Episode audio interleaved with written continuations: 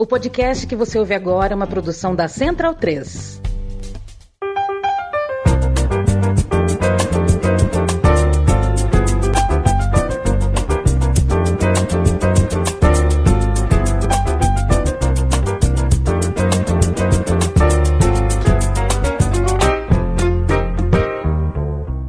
Bem-vindo, bem-vinda, amigo e amiga do podcast Meio Campo. Meu, meu fone de ouvido aqui tá um horror, é, Matias, me tô arrumando aqui. Talo. Hoje é dia 23 de fevereiro de 2024. Eu me chamo Leandro Amin, sou lá de Bruno Bonsante, Leandro Stein, o meu xará, e Matias Pinto. Hoje sem Felipe Lobo, que, Felipe Lobo, que está com suspengue de deita. É isso, senhores? É por aí? Um beijo é para você, Felipe Lobo. Descanse bem segunda-feira.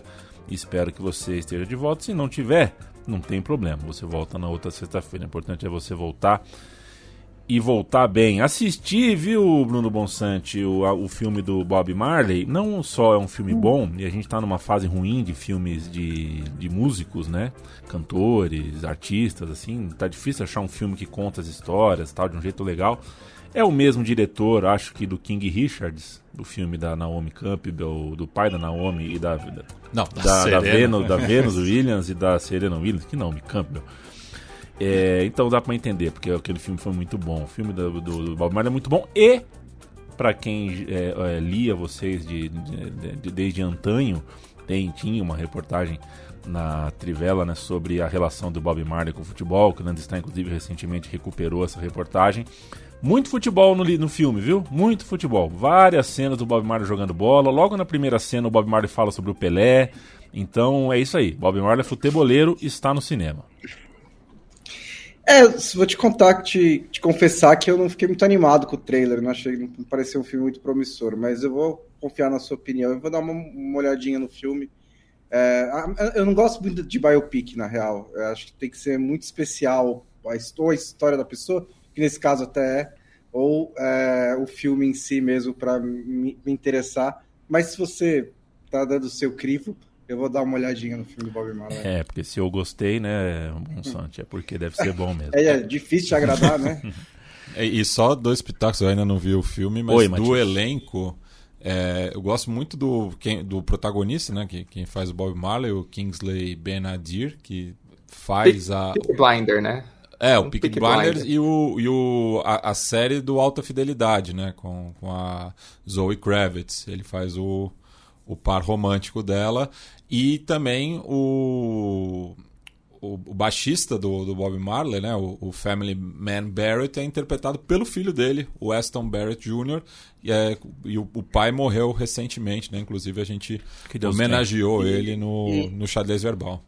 E ele faz também o Malcolm X no filme Uma Noite em Miami, né? Isso. E é sobre uma noite lá que reuniu o Malcolm X, o Sam Cooke, o Mal... Muhammad Ali, etc. O futebol brasileiro é, com notícias duras, algumas duras, uh, uh, e que a gente precisa se, se indignar e ser cada vez mais enfático. E sempre alguém pergunta: é até morrer alguém? É, já ficou chato falar isso, né? Mas mais um ônibus apedrejado, dessa vez jogadores feridos com, com gravidade bem importante, né? Os jogadores do, do, do, do Fortaleza. É, quem joga pedra, garrafa em ônibus, a chance de é, é, é mata ou deixa de matar, fere ou deixa de ferir, por sorte. Porque ele pode matar, né? Então, para mim, na minha concepção, posso, né, algum especialista forense pode é, falar diferente, mas para mim é tentativa de homicídio, porque pode ser que mate. É a diferença da morte da... A, a, a tentativa é essa. Exatamente. Enfim, né, a nossa sociedade que a gente vive é difícil você falar que isso é menos recorrente, porque isso é muito recorrente. Mas o caso de estupro uh, do Dani Alves é agora um caso encerrado. É uma investigação, é um julgamento encerrado. Eu odeio meritíssimo, eu odeio Vossa Excelência, eu odeio aquele ambiente. Nem filme de tribunal eu consigo assistir direito, porque é, é, é um ambiente, para mim, burlesco, falso, é um ambiente que uh, tenta regrar a vida real, mas aquilo é a coisa mais irreal possível, e a gente sabe que quem tem dinheiro uh, uh, se dá melhor lá, porque paga os melhores advogados, porque consegue fiança, porque consegue abatimento disso e daquilo, e a linguagem que está lá é a linguagem jurídica, que é uma linguagem que a gente não versa, que a gente, a gente não vive sobre a linguagem jurídica, sobre os termos jurídicos, mas a vida das pessoas reais é definida lá. Dani Alves está condenado, a condenação, é, é, de certa forma, é um alívio, mas tem aquele pontinho, né? Tem aquele pontinho. Faz a gente lembrar que teve um do. O, o UOL apurou muito bem, que a família do Neymar ajudou, que o Neymar ajudou, e aí você tem o pagamento da fiança, você tem uh, uh, como, como burilar uh, toda essa situação e. são quatro anos e meio, mais cinco de, de supervisão, né, fora da cadeia. É, se fosse um brasileiro normal, um brasileiro que nunca jogou no Barcelona, vai saber qual seria a, a, a, pena. Então eu fico, né, dá um certo alívio a gente ver a justiça agir, mas ao mesmo tempo a gente tem que fazer essa, essa lembrança. Né? E não conseguiu se safar, né? Porque teve outro que foi condenado também, né? Que está refugiado aqui no país, já que o Brasil não extradita seus nacionais. Pois é.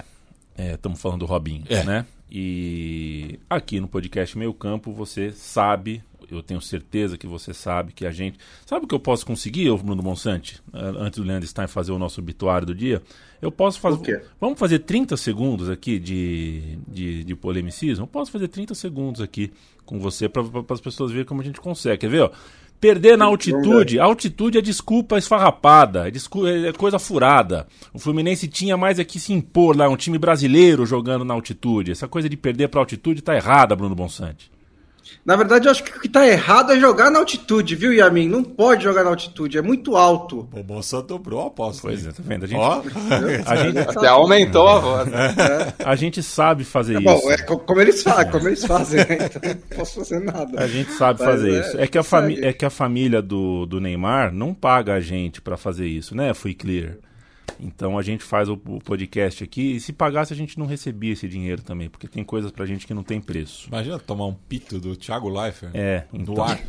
pra você ter uma ideia. Leandro Stein, tivemos duas despedidas no futebol. Uma super conhecida, a do Andreas Breme, um dos maiores ambidestros da história do futebol, e outra do Arthur Jorge, uma das boas cabeças do futebol português tão conversado hoje no Brasil. A gente fala tanto sobre técnicos e sobre o pensar português de futebol. Arthur Jorge era um desses. Bom, vou começar falando sobre o Arthur Jorge, que os dois grandes feitos dele são como técnico, né? Ele era o treinador do Porto, campeão da Champions em 86 e 87 e depois ele assumiu o Paris Saint-Germain no início dos anos 90, o Paris Saint-Germain do Canal Plus, que tinha muito dinheiro e conquistou o campeonato francês, o segundo da história do PSG em 93, 94, também fez grandes campanhas continentais à frente do PSG. E assim, é um personagem multifacetado, né? Como treinador, ele até é um treinador português com certo pioneirismo, porque os grandes feitos de Portugal antes né, do futebol português, anteriormente, os feitos internacionais tinham sido é, protagonizados por treinadores estrangeiros, então o Arthur Jorge tem esse protagonismo como um treinador português, um treinador português que também fez sucesso no exterior, né? Ele é um vanguardista se a gente for pensar nesses outros treinadores que eclodiram principalmente nesse século com José Mourinho. É, nesses times dele, muita marca brasileira também, né? Ele ajudou a desenvolver muitos jogadores brasileiros na Europa. O Porto teve Juari, teve Celso, teve Aloísio, Geraldão, Casagrande, enfim, vários nomes. E o PSG ele também montou a partir de muitos brasileiros, né? Buscando alguns que atuavam em Portugal, Geraldão ali no início, depois Valdo, Ricardo Gomes, o próprio Raí que chegou com Arthur Jorge no comando, então tem essa influência também. É um treinador que fez muitos jogadores é, africanos chegarem ao ápice, né? O Madia nos tempos do Porto, o EA nos tempos do Paris Saint-Germain. Não teve muito sucesso quando treinou a seleção, tentou levar o Portugal para Euro 92, não conseguiu, também não conseguiu quando voltou na Copa do Mundo de 98, mas tem esse pioneirismo como técnico, como atacante Ele foi um baita de um, de um goleador nos anos, no fim dos anos 60 e começo dos anos 70, a ponto de protagonizar uma acadêmica de Coimbra vice-campeã portuguesa e de ser duas vezes artilheiro português pelo Benfica, numa época com o Eusébio. Então isso já, já demonstra muito. E uma cabeça pensante, assim, muito diferente. Ele é, se formou em filologia germânica enquanto ainda jogava, participou de movimento estudantil enquanto ainda jogava, é, durante a ditadura salazarista, vale ressaltar. Depois, como jogador, ele foi um dos primeiros diretores do Sindicato dos Jogadores Profissionais em Portugal. Publicou livro de poesia, tinha uma coleção de arte imensa que incluía Picasso, Miró e Dali e outros grandes nomes. É um personagem muito especial. Ele, nos últimos anos, acabou deixando o futebol, né? E até 2007 ele teve uma carreira regular ali, embora tenha caído de nível após sua passagem pelo PSG em 94. Tentou dirigir o Benfica e não foi bem é, naquela sequência, mas é um personagem que merece ser lembrado por ser essa figura muito especial. E o Breme, realmente um nome mais comum à nossa mente, né? Principalmente pelo papel dele decisivo na final da Copa de 90, ele que cobra o pênalti que dá o título para a Alemanha. E, e, é um jogador exemplar, né? Se a gente for pensar como um ambidestro, talvez um, um dos maiores exemplos de ambidestro da história do futebol, é o único jogador a ter marcado gols de pênalti tanto com a esquerda quanto com a direita em Copas do Mundo. O cara tirou Até... uma onda, hein? Não, tinha, tinha características distintas, né? A direita era um, um chute mais preciso, a esquerda com mais potência. É, e é legal a gente pensar nisso até no período, né? Porque era um período muito em voga o 3-5-2, e ele não era necessariamente um ala com grande capacidade física, grande velocidade, ele era técnico. E ele foi o exemplo nesse futebol de 3-5-2 em que o ala era tão importante tanto na seleção alemã, que ele foi uma grande liderança, né, principalmente nesse período da Copa de 90, embora ele tenha jogado 94 até mais recuado, jogou também é, em 86 em várias posições, até na lateral direita, e na Inter de especialmente em 88 e 89, né, que ele foi eleito o melhor jogador do Scudetto da Inter em 88 e 89, uma campanha dominante daquele time que também tinha o Matheus, que era outro jogador muito dinâmico, e na época o Ramon Dias, né? Um Klinsmann só chega depois e o Ramon Dias fez um grande campeonato. E o, o Bremen é um grande personagem também pela identificação dele com o Kaiserslautern, né? Porque vale, assim, muitos desses grandes jogadores da Alemanha da época, dos anos 80, 90, eles não necessariamente jogavam no Bayern de Munique, ainda que o Bremen tenha passado brevemente pelo Bayern de Munique, tricampeão alemão no fim dos anos 80 e exatamente vice-campeão da Champions Pro Porto em 87, mas a identificação dele era com o Kaiserslautern e uma história muito bonita que, enfim, quando ele volta para a Alemanha nos anos 90, ele volta para o Kaiserslautern, que era o clube com o qual ele tinha identificação. A temporada em que ele prometia aposentadoria, o clube cai e é até uma rodada final muito emblemática porque ele e o Voller estavam se aposentando e os dois se enfrentaram na rodada final num confronto direto contra o descenso. E o Bayer Leverkusen, que o Voller jogava, se salvou e o Kaiserslautern caiu. Os dois clubes corriam o risco de, de sofrer um, um rebaixamento inédito. Naquela temporada, ainda uma semana depois, o Bremi levanta a Copa da Alemanha como capitão do Kaiserslautern campeão, mas aí ele desiste da aposentadoria para liderar o Kaiserslautern na conquista do acesso 96, 97 e em 97, 98, já sem atuar tanto, só com cinco partidas. Ele era uma liderança do Kaiserslautern que emendou o acesso com o título alemão em 97, 98. Então, um final de carreira muito emblemático e um personagem muito querido na Alemanha, né? Tanto pelo simbolismo dessa seleção de 90, por tudo que representa na própria reunificação da Alemanha, como também pelo caráter dele, pela, pelo talento, pela maestria, por tudo que ele representava.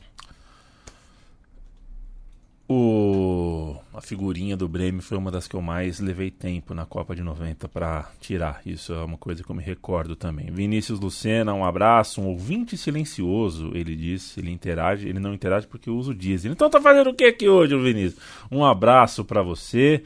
Sérgio ou Rafael, goleiros? Rafael, amante, um abraço. Leonardo Braga, Fernando Andrade, Arthur Cerejo, Estevão Dias, Jefferson Augusto, Matheus Cremonese, Luiz Gustavo, Roberto Mucchiuti, Antônio Filho, Adonias Alfredo, todo mundo e mais um pouco, 50% mais um do público mundial.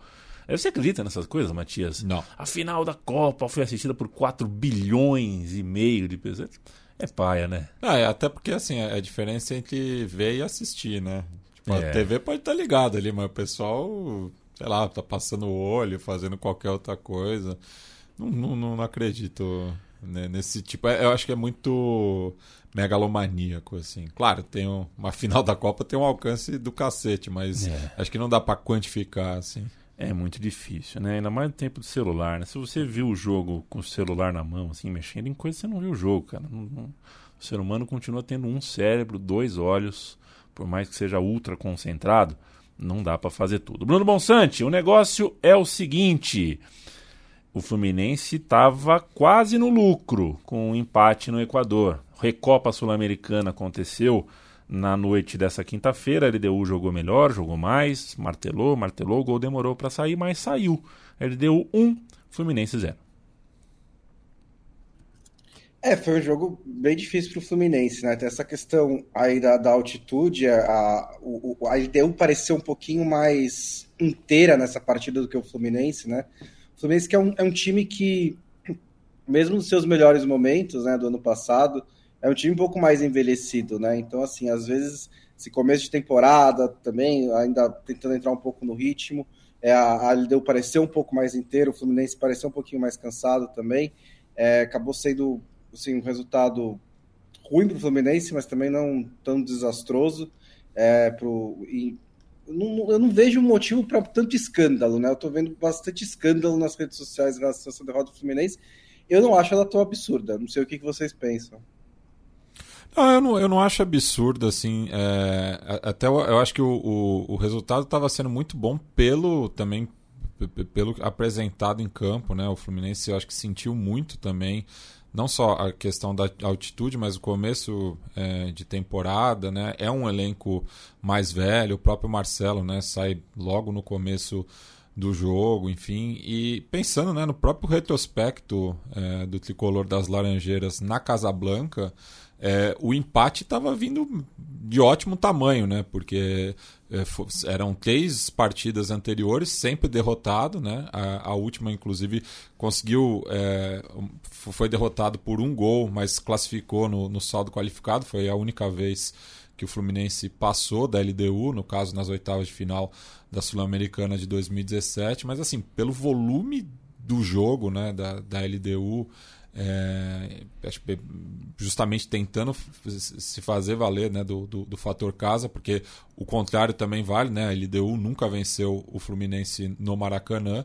É, consegue o, o, título da Recopa com, com um empate, mas é, as duas primeiras decisões foram para as penalidades. É, então, é, eu acho que pensando né, em, em, vários fatores, né, a própria perda né, de, de, jogadores como o Nino, enfim, que fazia parte ali né, da, da estrutura do, do, do time, né, é, é, acho que o Fluminense teve muita dificuldade na saída de bola, é, por exemplo, né? algo que o, Nino ajudava bastante. Né? O, o, Guga também, é, enfim, é um bom reserva, é, salvou inclusive um gol da LDU, mas tem um pouco mais de dificuldade também nesse aspecto. Então, no fim das contas, eu acho que o, o, o saldo foi positivo para o Fluminense, que tem todas as condições de reverter essa desvantagem simples né, no, na partida de volta. É claro que não será simples, mas a expectativa de um Maracanã é, lotado. Espero que no Equador não haja debate sobre a temperatura do Rio de Janeiro, né? É, é desumano jogar tal, no, acima 30 de graus. 30 graus, não pode ter futebol com isso daí. Eu usei meu Twitter, retuitei o Caio Bloss, até peço, manda um abraço pro Caio Bloss, porque o Caio Bloss tá naquela, naquele lugar, viu, Matilde? O Caio Bloss escreve pra Trivela, né? E ele tá naquele lugar, naquele momento em que o setorista, o jornalista que trabalha, nossos colegas de profissão, tá na, na, na, alça de mira do torcedor doente, né? Do torcedor febril. E ele não pode falar nada que se discorde que ele não é rechaçado, ele é xingado, insultado, ameaçado. E é um inferno, né? Isso é um inferno. Eu, como sempre digo, demorei anos, foram anos bloqueando as pessoas e tentando me ajustar, não me uh, uh, perder nessa loucura de ódio nas redes sociais, para conseguir ter um Twitter um pouco saudável. E é o que eu desejo para o Caio também. Se eu, se eu lembrasse disso, nem usava, nem expunha a opinião dele para discordar. Ele achou um absurdo o Fluminense ter que jogar na altitude. Enfim, esse é um debate velho, cansado, mas acaba tendo que ser feito porque o, o técnico do Fluminense, que até outro dia era técnico da seleção brasileira, é, veio falar de altitude. O capitão do Fluminense falou de altitude e da arbitragem também, que foi mal, mas Gente, não dá para falar de, sei lá, né? É, dá sempre é, dá. De, é, e assim, de discutir a gente sempre pode, mas é, eu acho um é, absurdo. Na, no, no, calor do jogo ali, eu não achei pênalti no cano, porque para mim a, a, a, era questão do, do toque por cima, mas embaixo eu mudei de opinião depois. Mas houve muita grita, né, por conta do gol, né? Que o, o teria dado a vantagem né, na, no, no, lance da falta, enfim, seria tiro de meta pro Fluminense, mas daí deu a falta. E daí reclamaram muito também né, que o, o, o atacante da LDU estaria em impedimento, mas a, a imagem está ali para todo mundo ver, né? Tinha o, o, pé do defensor do Fluminense dava condição. Então ficou. Aí o Diniz também fala que tá, a Recopa tá manchada, né? Aquela na retórica toda, né? De que a Comembol persegue os clubes brasileiros, né? Que é o que está aí no, no subtexto, enfim. É... Era para ele ser diferente, não era, o Diniz? Sim. Era. Aí eu... Na última vez que ele foi derrotado em Quito, ele disse que ganhou o segundo tempo. Não, era pro John é. Textor ser diferente também, era é. pro Ronaldo Fenômeno ser diferente. Era pra tanta gente ser diferente. Ronaldo Fenômeno não tinha a menor expectativa, não, viu? Você, ah, você, você, fica com você, mas. Muita gente eu... achou que o Ronaldo com a SAF e é. tal. Muita gente achou. Um ponto, um ponto sobre a altitude também é que acontece essa discussão justo na semana em que tem a permissão, né, para os jogos em El Alto, jogos do Always Red pela Libertadores, que é uma altitude 500 metros mais alta que La Paz, né, se não me engano, 4.100 metros, e teve um 6 a 1 contra o Sporting Cristal, que também não é o, o clube desacostumado a jogar na altitude, pensando na própria estrutura do, do campeonato é, peruano, né? Então, ter esse 6 a 1 é, acaba sendo emblemático e um dos destaques do jogo foi um brasileiro, né? O Wesley Tanque acabou fazendo gol de início, acabou sendo um dos autores desse 6 a 1 enfim, mais um, um, elemento, mas eu sou dos defensores que é preciso respeitar a geografia, as características, e isso enriquece o futebol sul-americano. Né? As eliminatórias sul-americanas só são o que são por essa diferença geográfica que existe no nosso continente, o mesmo para as competições continentais. E só um detalhe sobre El Alto, né? É uma cidade localizada na região metropolitana de La Paz, né? Onde inclusive está localizado o aeroporto é, da principal cidade. Você não vai boliviana. falar que o avião para pousar lá ele não, vai para cima, né? ele tá. estaciona, ele não é, aterriza, perfeito. né? Mas é, e é curioso porque ela está na, na, região metropolitana, mas é justamente a diferença, né, do, do estádio em Alto para o Hernando Siles, que fica na zona sul de, de La Paz, que é uma região mais baixa da cidade, mesmo assim está a mais de 3 mil metros de altitude é, é, é, muito, são muito próximos, assim, né? Se fizer uma é. linha reta, é, sobe pra caramba, né? Não, não à toa o nome da cidade é, é Lauto, né? E se você, estando no centro de La Paz, você observa né, a montanha em volta e você vê as luzes de Alauto do outro lado. Uma dica, material de apoio para você, se você quiser entender se esse debate é preconceito cultural e geográfico ou não esses times jogam o campeonato equatoriano, o campeonato boliviano. vocês acham que dentro do campeonato boliviano há discussão sobre altitude? Vocês acham que dentro do campeonato equatoriano as pessoas protestam?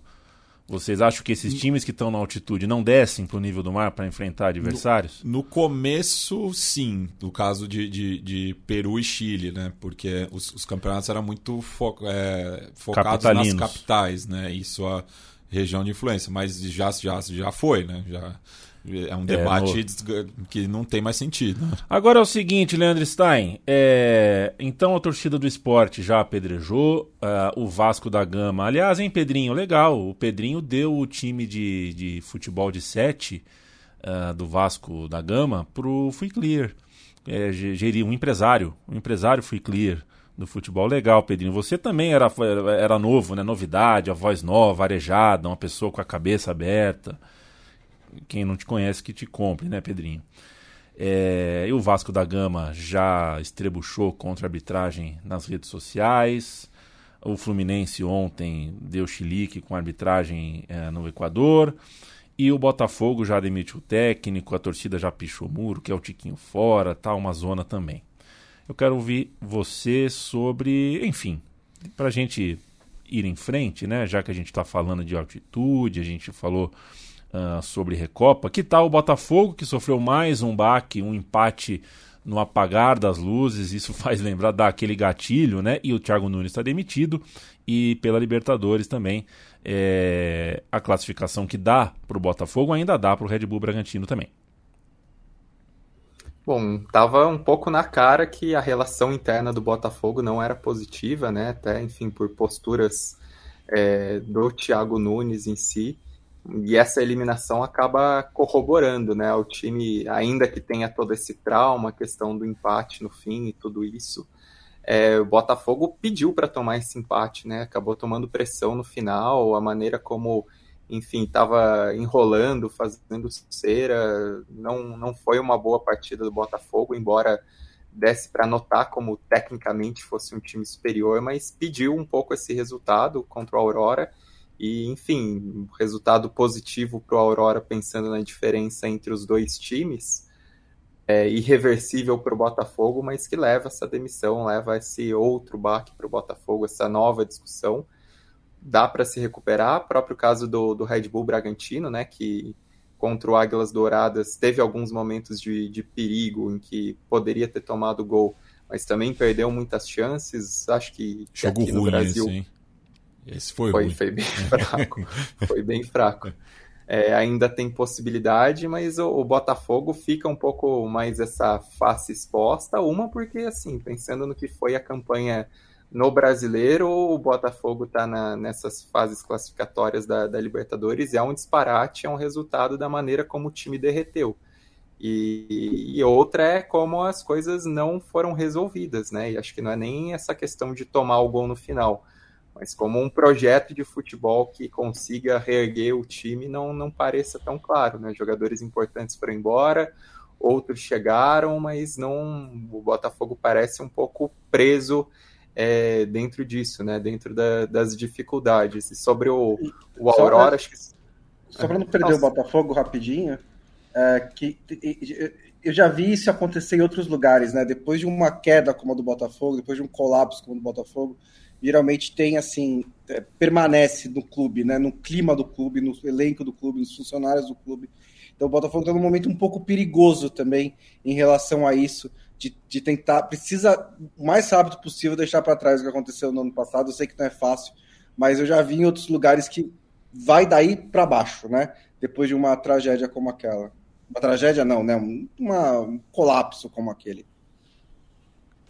Ah, e só para ressaltar um ponto que o Biratã destacou no Twitter, Ei, que, que, é muito poético desse, desse Aurora, né? Os irmãos Didi e Jair Torrico participando, os dois que são batizados em homenagem aos ídolos do Botafogo.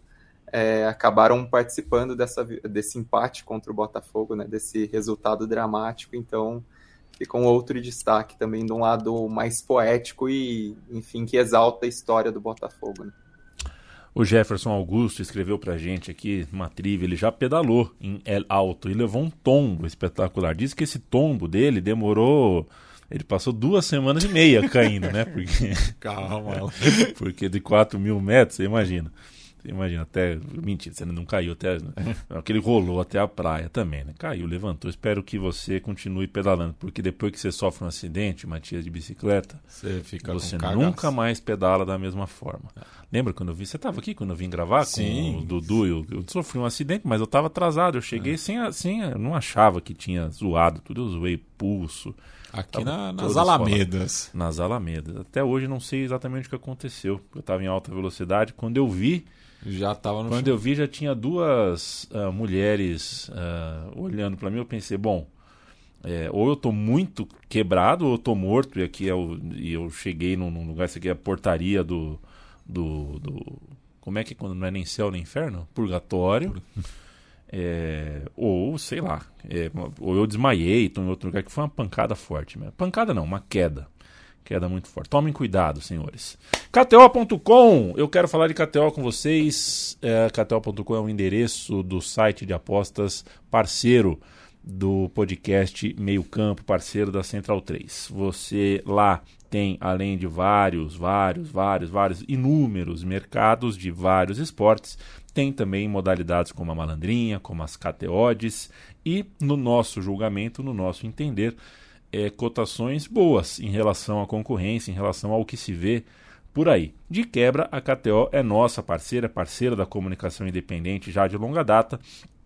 E por isso a gente fala, se vai fazer apostas esportivas, a gente pede que você considere a KTO e pede que você só faça apostas esportivas se tiver de boa, se tiver legal, só aposte aquilo que você pode perder e aposte sempre para se divertir, não para outra finalidade. Bruno Bonsante, eu ouvi dizer que toda semana você traz dicas e causa é um prejuízo na KTO. O Rodrigão lá da KTO falou: Porra, o Bonsa acerta todas, é foda, tá.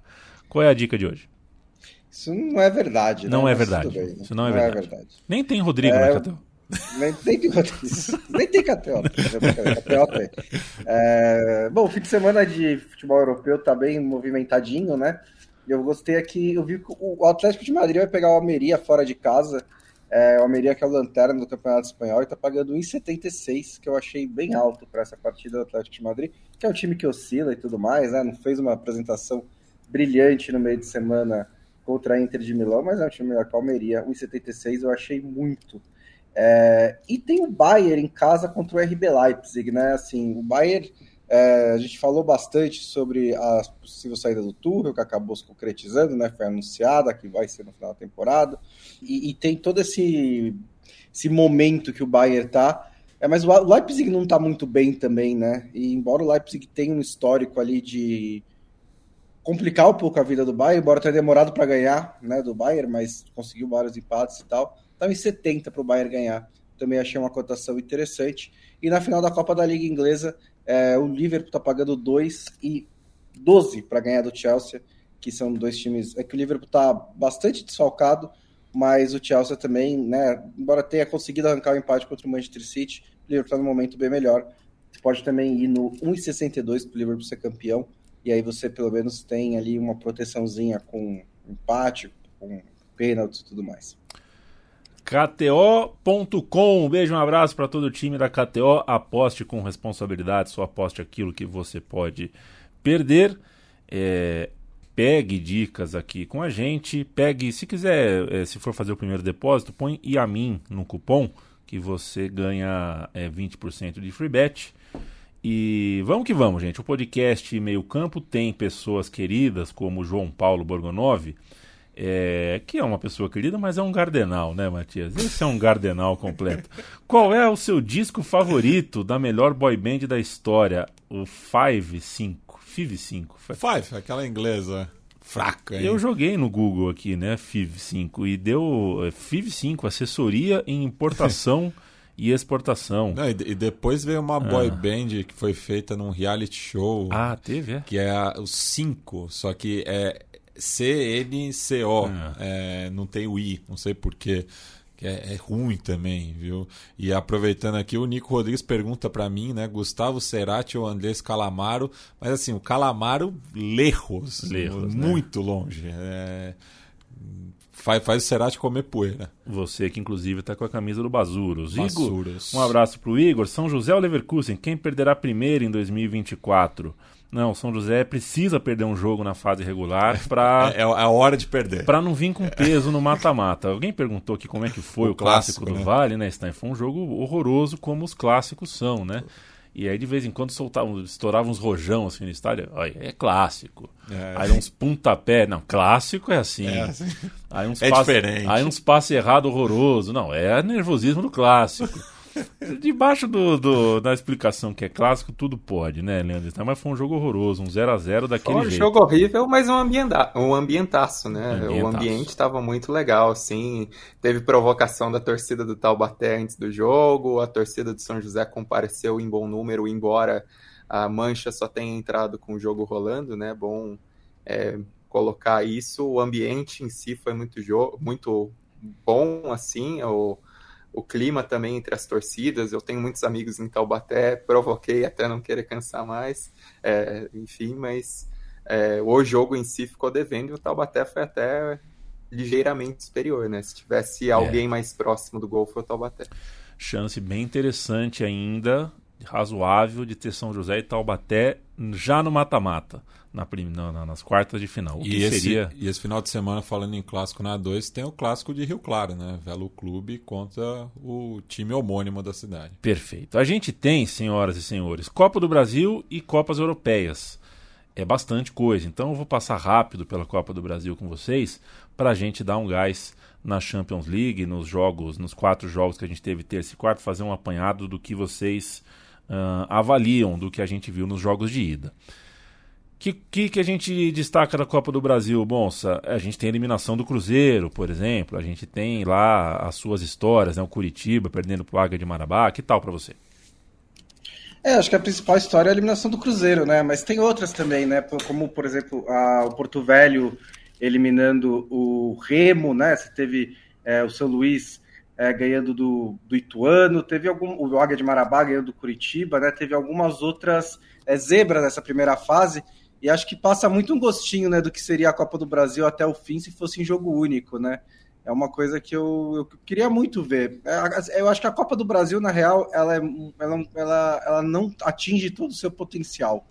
Né? Não só em relação a isso, né, de emoção, de, é, de chegar numa hora que fica ficar muito, um pouco muito confortável para os grandes, né? E nem é uma questão dos grandes entrarem depois, os times da Libertadores entrarem já na, nas oitavas de final, nos 16 avos de final, isso acontece em todo o país do mundo, né? O, é, na, na, na, França, os times da Ligue 1 entram na décima rodada do campeonato da Taça Francesa, na Itália eles entram nas oitavas de final, na Espanha eles entram depois, isso aí tudo bem.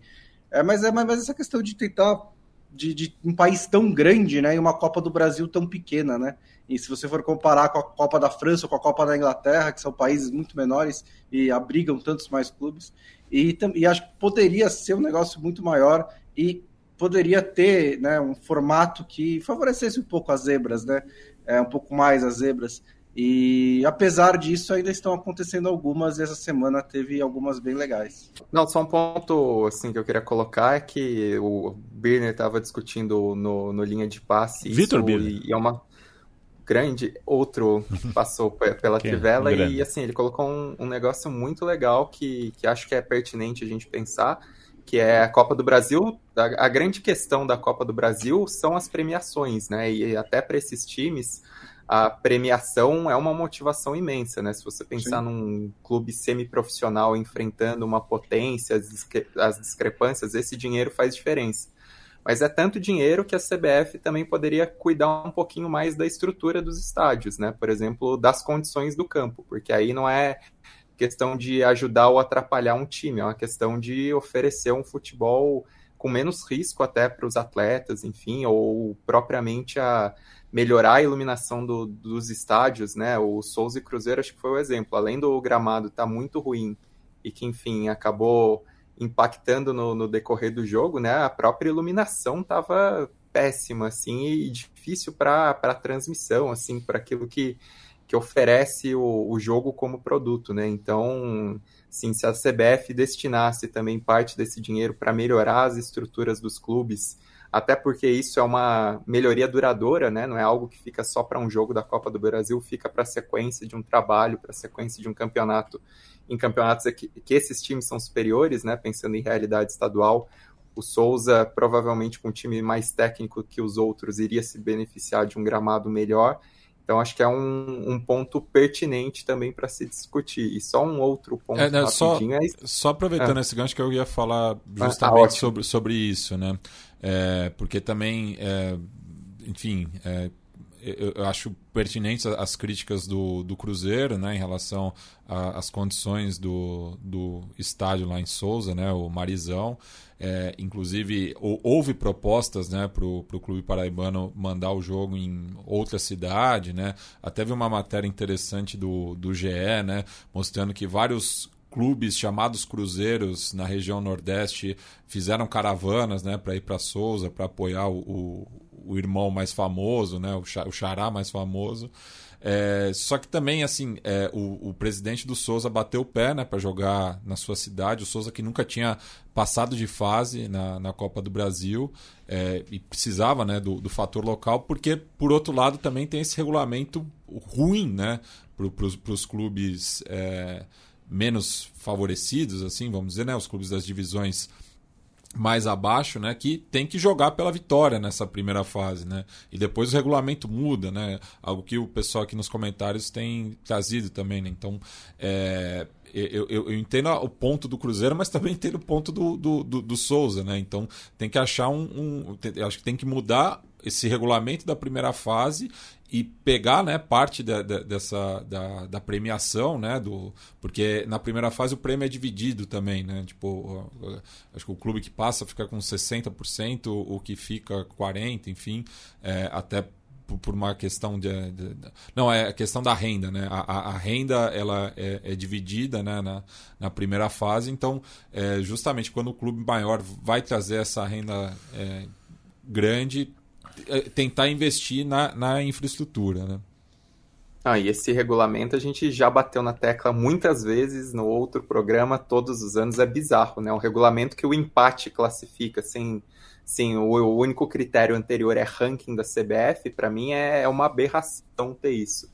E só para dar outro destaque um pouquinho mais curto, é o, a classificação do Porto Velho, né? Que é a segunda vez que um time, a terceira vez que um time de Rondônia acaba passando, né? O terceiro time a conseguir passar de fase. Eu estava olhando a escalação do Remo, é uma escalação de aquele, né? Porque hum. tem Camilo, tem Kelvin, tem Ribamar, tem o atacante Ítalo, tem Renier, tem Liga. Então, assim, é um time do Remo que é cheio de aqueles e que o Porto Velho acabou conseguindo uma classificação dramática, né? O goleiro Digão acabou salvando, o time fez várias defesas no segundo tempo, viu os melhores momentos um, um, grande jogo e cheio de aqueles, né? Outra coisa legal de, da Copa do Brasil, às vezes reencontrar aquele, aquelas figurinhas carimbadas espalhadas pelo Brasil. E curioso que o, o, o Porto Velho, né, um clube recente, né, que, que, leva o nome da capital rondoniense, mas na era profissional, né, do, do estado, o, a capital perdeu muito protagonismo, né? Então é curioso ver esse, esse movimento. E muito feliz que o Souza, que eliminou o Cruzeiro, não mudou o seu distintivo. O dinossauro continua fazendo joia. joia. né? teve gente... Não faça bullying com o Souza. teve gente que queria tirar o joinha, porque afinal de contas, dinossauros não tinham o movimento de pinça. É. O movimento de pinça que a gente tem e o impedimento são as duas grandes uh, obras da humanidade, né? que fez a humanidade se regular. Está um pouco desregulado, mas é, até que deu pra gente viver legal até hoje com a lei do impedimento, né, Van Basten? É, o cara que quer acabar com o impedimento, ele podia inventar um esporte novo, né? Por que, que ele não, se, não inventa? Por que, que ele tem que pegar um esporte que se baseia no, na, na, lei do impedimento e, e, e, quer tirar o impedimento? Faz o seu esporte, cria seu esporte, você já aproveita, já vira o Júlio Rimet ali, já faz uma liga tal. Valeu, Nico Rodrigues. Como cruzeirense, não temos que chorar, é parabenizar o adversário. Bola para frente. Uh, Darcio Vieira, um abraço. Remo é uma ótima equipe para 2015. É isso, é. Deve ser o elenco, a média de idade deve ser alta, né? Deve ser isso. Um abraço para você, Vitor Marques. Boa tarde, filhotes de Quaresma. Sempre, hein, Vitor? Uh, valeu demais. Giovanni Lima. Cecília Madeira. Seria um sonho, jogo único na Copa do Brasil. É, a Copa do Brasil ela precisava de tantos ajustes, mas tantos ajustes. Mas é isso. Quando entrou o dinheiro grande, é, o futebol brasileiro é assim: entrou dinheiro grande bloqueia o acesso dos times pequenos. Dinheiro grande tem que chegar para o Flamengo, para o Palmeiras, para o Corinthians. Não pode ter a chance do Paulista de Jundiaí pegar 60 milhões de reais. Não, não pode. Champions League, Bruno Bonsante. Eu assisti é, detidamente um jogo na terça, um jogo na quarta. O jogo dos italianos. Certo. A Inter de Milão fez um bom jogo. Com um pouquinho mais de sorte, uh, vencia por mais do que 1 a 0. O Napoli já não fez um jogo tão bom, mas o segundo tempo foi bom e terminou o jogo empurrando o Barcelona. Terminou o jogo ali, engraçado, né? Empatou e saiu o Osimhen, né? É, esses são os italianos. Eu quero que você me diga o que é que só você viu da Champions League, rodada dos dias 21 e 22 de fevereiro. É, então, a Inter estava. Ela fez um jogo melhor do que o Atlético de Madrid, com certeza ela se impôs contra o Atlético de Madrid, mas durante muito tempo estava com uma cara daquele jogo que o Atlético de Madrid gosta tanto de fazer, né? Que é essa que é passar para o adversário essa ilusão de controle, mas o Atlético de Madrid não está realmente sendo muito abafado, não está sendo muito ameaçado, está tá tranquilo em se defender da maneira como estava se defendendo. Chegou o um momento do segundo tempo em que isso não, não passou, né? E a, a, Inter realmente era perigosa e acabou fazendo o gol, acabou conseguindo uma vitória bem merecida, até pelo que jogou. É, e, e, aí vai abrir né, essa porta para o Atlético de Madrid no jogo de volta, que vai ter que ir um pouco mais para cima, né? É, o Atlético de Madrid é um time muito, muito, muito acostumado a, a mata-mata de Champions League. Eu imagino que saberá lidar com isso, né? Ah, o confronto está longe de ser decidido. É, mas me chamou a atenção, como mesmo uma temporada que o Atlético de Madrid está um pouquinho mais diferente, ainda voltou bem para o seu DNA nesse jogo. É, não que né, é aquele jogo em que ele não se importa em atacar, né? É, você não, não vê o Atlético de Madrid chegando muito na frente, mas é, parece que as coisas estão indo do jeito dele até que não foram mais. No outro jogo dos italianos, é, não, não, sei se eu cheguei a estar certo e a bola perdeu, mas não foi um jogo assim muito muito bonito, muito vistoso, né? De nenhum dos dois times são é um Barcelona com problemas, um Napoli com problemas é, acho que no fim das contas o empate também está de bom tamanho para os dois lados pelo que eles jogaram. É, mas sim, foi uma semana de que, que, deixou tudo bem definido, né? Acho que o destaque mesmo assim de resultado é a vitória do Porto contra o Arsenal, né? Que conseguiu um Arsenal que estava vindo voando na temporada, né? Tinha se recuperado, estava goleando todo mundo, foi para o estádio do Dragão e voltou com a derrota é, sobre os, os, jogos dos italianos, né? Duas coisas que eu que achei curiosas. Uma no o Inter Atlético de Madrid teve um grande impacto das duas lesões, né? Os dois times voltaram sem jogadores fundamentais para o segundo tempo. O Marco para mim foi o melhor do primeiro tempo pela maneira como ele puxava os contra-ataques da Inter. Só que a, a, perda do Jimenez no Atlético de Madrid foi muito mais sentida, né? Porque o Jimenez estava ajudando a, a, conter, e isso mostra um pouco como essa Inter tem muitos recursos, mesmo tendo problemas ali nos reservas do ataque, né? A gente até comentou que o time, assim, Alexis Sanches e Analtovic não tem entregado tanto como reservas, isso é uma questão, mas assim, por volume de jogo, por capacidade criativa, a Inter conseguiu se impor bastante. É, já o, o, Barcelona, assim, o início do Barcelona eu achei bom, até aproveitando o Napoli que estava desestruturado ali, perdendo muitas bolas no meio campo, né, dando muitos espaços no primeiro no meio campo, o Merê até fez defesas muito importantes, mas assim, a maneira como o Barcelona morre no fim do jogo e deixa o Napoli acreditar também mostra como assim, o Barcelona é um time com seus problemas e, e tanto que o Xavi está saindo, né? E do, dos outros dois jogos, você destacou o golaço do Galeno e foi uma merecida redenção, né? Porque assim, o, o gol inacreditável dele que não sai no primeiro tempo, assim, é um lance impossível, né? A maneira como ele pega a bola potente que bate na trave e o rebote que chega em cima dele, eu achei inacreditável como ele ainda conseguiu pegar aquele rebote, mas bateu para fora e marca um golaço de fora da área. Ele que tem esse repertório, né, desde os tempos de Braga, é um bom jogador e outro cara que merece ser destacado é o Pepe, né? Porque acho que o Pepe tantas vezes com o, com rótulo de violento, muita gente torce o nariz para o Pepe, mas é um baita de um zagueiro, tem umas campanhas fantásticas, tipo a Champions de 2014 com o Real Madrid, a, a, Euro de 2016 com Portugal e, e, o Arsenal não fez nada contra o Porto, né? E isso tem muito mérito também do Porto de ser um time mais experiente em Champions, a gente precisa destacar isso, né? Esse, esse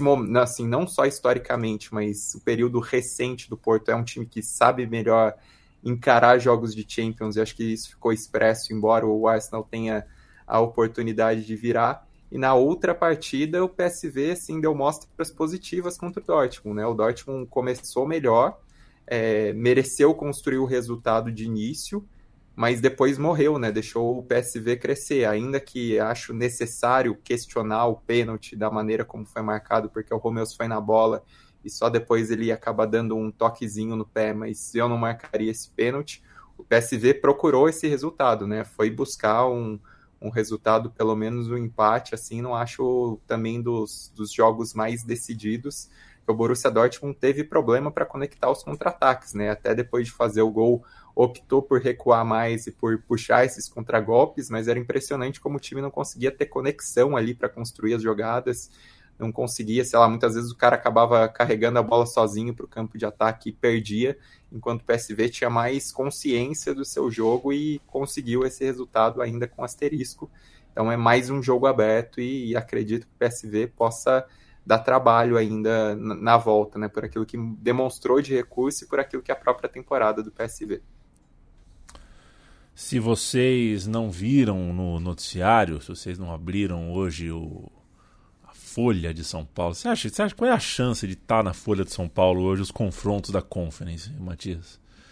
A, a Folha ainda tem caderno ah, de esportes? Pois é, você lembra que o Diário Popular com 32 páginas tinha, ia ter até diagrama assim dos confrontos.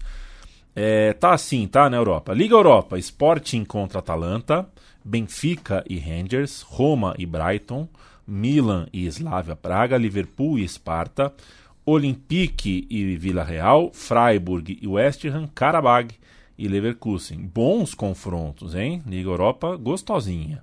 E na Conference League, Ajax e Aston Villa, Saint Galoise e Fenerbahçe, Dinamo Zagreb e PAOK, Servette e Pilsen, Molde e Bruges, Sturm Graz e Lille, Maccabi Haifa e Fiorentina, Olympiacos e Maccabi Tel Aviv. Aí já está mais caído, né? A conferência já está mais caído, já tem uns confrontos menos, menos interessantes. É, que mais de Europa vocês querem falar sobre esses confrontos? Vocês têm algum pan, alguma manchete sobre esses confrontos? Algum jogo para a gente prestar uma atenção detida? Só uma coisa assim, algo que eu acho interessante é que os times da Liga Europa dominaram essa fase anterior, né? Esse 16 avos de final barra repescagem, porque os times da Liga Europa eles ganharam na própria Liga Europa, os que ficaram em segundo do grupo ganharam seis dos oito confrontos contra os times que vieram repescados da Champions. Só Milan e Benfica passaram desses times repescados da Champions, enquanto que na Conference os times repescados da Liga Europa dominaram também, né? Foram sete classificados entre os repescados da Liga Europa e só o Dinamo Zagreb ficou em segundo colocado, ficou na segunda posição do seu grupo na Conference e acabou passando para essa fase seguinte. Então mostra assim esse caráter competitivo da, da Liga Europa que melhorou a olhos vistos depois dessa, dessa mudança, né? Desse, é, dessa maneira como foi alterado o calendário continental, né? E aí desses times só uma classificação que acho que foi muito dramática, né? Foi a do Freiburg contra o o Lan, que foi buscar o empate no apagar, assim, estava tomando de 2 a 0 em casa, foi buscar o empate é, depois dos 45 do segundo tempo e fez 3 a 2 na prorrogação, com uma grande atuação do Salai, é, um ótimo jogador, né? Quem vê a seleção húngara é um cara muito bom, e o Freiburg acaba com essa classificação na, no coração, foi a, a mais emocionante de todas, né? É, teve e... também a, a, classificação do, do Karabag, né? É, diante do, do Braga, né? Havia vencido o jogo de ida na pedreira por 4 a 2 é, daí o, o, Braga fez é, 2 a 0 né, no, no, tempo regulamentar. Tivemos três gols né, na, na, prorrogação, inclusive o último nos acréscimos, né, que garantiu a classificação dos Azeres, né, que enfim, tem toda aí uma questão também é, de pano de fundo geopolítico, né? porque é, é, é um clube de, um, de, um, de uma região é, contestada por Armênia e Azerbaijão, que gera o conflito armado entre os dois países é, atualmente. E acho que a, a, grande surpresa, né, no caso da Conference, foi a eliminação do Frankfurt, né, que havia sido campeão recentemente da, da Europa League e caiu para o tradicional é, União Saint-Geloise, mas não é, fora da Bélgica, né? Um clube que ainda está dando seus primeiros passos fora do país e conseguiu aí um, um grande resultado, inclusive vencendo é, o jogo de volta, né? Porque empatou em casa, mas venceu fora de casa. Só rapidinho sobre ah. a União São Giloás, é que assim, acho que, que vale destacar também como eles têm revelado grandes jogadores nos últimos tempos, então é um time para prestar atenção, né? Pensando que Mitoma passou por lá, o Boniface passou por lá, a Dingra passou por lá, um Davi, é, tem a conexão com o Brighton, né? São os mesmos donos, e até isso possibilitou essa volta à primeira divisão depois de 48 anos, e o time está liderando o campeonato belga, se não me engano, não, não conquista o campeonato belga desde 33 ou 34, é desde os anos 30, e na, nas competições europeias tem dado trabalho principalmente para os alemães, né? Na temporada passada já tinha eliminado o Union Berlim e teve alguns momentos ali, embora tenha sido tenha caído para o Leverkusen. É, e só para destacar também, é, hum. parece que os jogadores do Olympique de Marseille ficaram muito felizes de se livrar do Gattuso, né? Fizeram Sim. uma sapatada no Shakhtar Donetsk. É, a Roma não precisou do Mourinho para ter mais uma classificação heróica, épica e emocionante na Champions League, na, nas competições europeias, né? Passou nos pênaltis contra o Feyenoord. É, e o Sparta Praga, né? Esse Sparta Praga aí que meteu 4 a 1 no Galatasaray, que é um time que a gente elogiou durante a fase de grupos da Champions League, né? Pelos jogos que fez lá contra o Manchester United, contra o Bayern de Munique. É um time que tem jogadores muito, tem né, jogadores muito famosos, né, muito experientes, muito interessantes. E levou 4 a 1 do, do, do Sparta Praga né, na República Tcheca. Foi um resultado que chamou muita atenção. Quer uma dica, Bruno Bonsante? Claro. Na KTO, uh, tá pagando 2,70 para o Liverpool ser campeão da Europa League, tá? Hum, Con contra 4,20 do Bayer Leverkusen. É, tem que ver para que lado vai agora, né? Se vai continuar é. machucando todo mundo ou se os caras vão voltar, né? E... Tomou um susto, né? No meio bravo. de semana. O torcedor, o torcedor tá bravo. Nico Rodrigues, um abraço. Ele pergunta uma questão de vida para a gente ir embora aqui, né? Passado mais de três décadas de vida, vocês recomendam algum curso para trabalhar com jornalismo esportivo que não seja o próprio jornalismo? Ô Nico, eu vou te falar uma coisa que você talvez não fosse o que você queria ouvir, mas o jornalismo, o esportivo ou não, é muito feito de capital social, tá? É, é a mesma turma, sempre caindo para cima o tempo inteiro. Se for branco, se tiver feito PUC, se tiver feito USP, né? Se tiver feito os estágios ali bons, tá? É a mesma galera, um ajudando o outro, se protegendo, fala besteira pra caramba e cai pra cima e é promovido o tempo inteiro. Para conseguir furar esse sistema, são as exceções. E quase sempre são exceções brancas, né? Eu sou uma exceção. Eu fazia um trabalho autoral, que é o que eu, que é o que eu indico. Eu não faça curso, faça trabalho autoral, faça coisa sua, produza. Não sou dono da verdade, mas é o que eu, eu diria. E o meu trabalho autoral, um dia o Vitor Birner foi entrevistado por mim, gostou do meu trabalho, ele estava precisando de um ajudante no blog. E ainda assim, companheiro, ah, é ruim de ser chamado, hein? É ruim de ser chamado para a grande mídia. Porque a gente está fora do molde. Mesmo sendo branco, mesmo sabendo falar, mesmo sabendo se, se colocar nos lugares, se entrar, se sair dos lugares. O capital social no jornalismo, assim como na vida, é uma coisa seríssima seríssima. E a gente está bem cansado de ver uh, o que tem de gente caindo para cima. Mas uh, conte conosco, conte comigo, Nico. Boa carreira, boa vida para você. Vamos em frente. É isso, Landstein? É isso. Tem que puxar saco, né? Por aí. E às vezes puxar o seu próprio saco. Também. É, também. Dá, dá o, o velho tapinha no, nas próprias costas. Né? Exato. É... Beijo, Matias Pinto. Beijo e fica aqui o convite novamente, né, para quem estiver acompanhando ao vivo ou ainda escutar antes do, do sábado à tarde, que amanhã estarei né, no Sol e Sombra 1, ali na rua Santa Madalena 250, travessa da Avenida Brigadeiro Luiz Antônio, próximo do metrô São Joaquim e do metrô Brigadeiro também, dependendo para onde você estiver vindo, já que estarei lá na Colab FC, a oitava edição dessa feira de futebol independente, junto às editoras Deriva dos Livros Errantes, Dolores Editora, Grande Área e Ludopédio, e as marcas Camisa 14, Casual Football e Dribble Old School Football, além do pessoal do Gols Ilustrados com as suas artes e o Let's Go Tattoo. A entrada é franca, você só paga o console. Também só faltava não é, pagar o que consome. Aí a, a, água, o Sol e Sombra disponibiliza, viu? Água na mercadoria. Ah, muito bem. Sabe, o Matias, que eu fui ontem assistir o filme do Bob Marley, como disse, hum. né? Aí dei um pulo na Decathlon. Hum. Tem um Decathlon no Shopping Moca. Bom o Shopping Moca, viu, gente? Lojas legais, lojas no, que cabem no nosso bolso. Bom shopping. E aí achei uma camisa de basquete bonita. Camisa tal, bala. E essa bermuda que eu tô aqui, depois a gente foi na Renner, né? Fiz compras no shopping, olha que beleza. E aí, pô, bermudinha tal, R$ 59,90 na promoção, tô precisando de uma bermuda. Comprei uma cueca também. E você sabe que eu pego muita praia, né? Sou, sou um ratinho praia. de praia tal. E eu gosto de um, de um protetor solar chamado Australian Gold. Se você não conhece. Já ouvi é, falar. O Australian Gold é, é bala. Eu, é o que eu gosto. E tinha lá, comprei um. Que vinha de graça o protetor pro rosto. Facial. Né? O facial que faz diferença, melhora, melhora cutis. E agora tá uma loucura, não sei se eu já te falei que eu é. fui na Decathlon certa vez também lá no Paulista, que você chega no caixa, é um caixa robô, né? E o caixa já vê o que você tem, já aparece na ah, tela. Ah, sim, doideira. Você não passa o código de barra mais, você vem com o negócio na mão, ele já leu. E, e, ontem na Centauro, né, não é Declato que eu fui, foi na Centauro. É. Eu cheguei a, a, Na Centauro eu fui do tudo certo, ah, mas tá. na Renner. Ah. Calma aí. É, eu, tá, depois tá, da Centauro eu fui na Renner, nem nem Centauro, fui na Renner.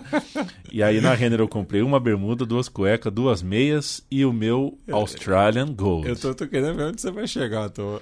Que o robô, o robô não computou o meu Australian Gold. Passou. Passou.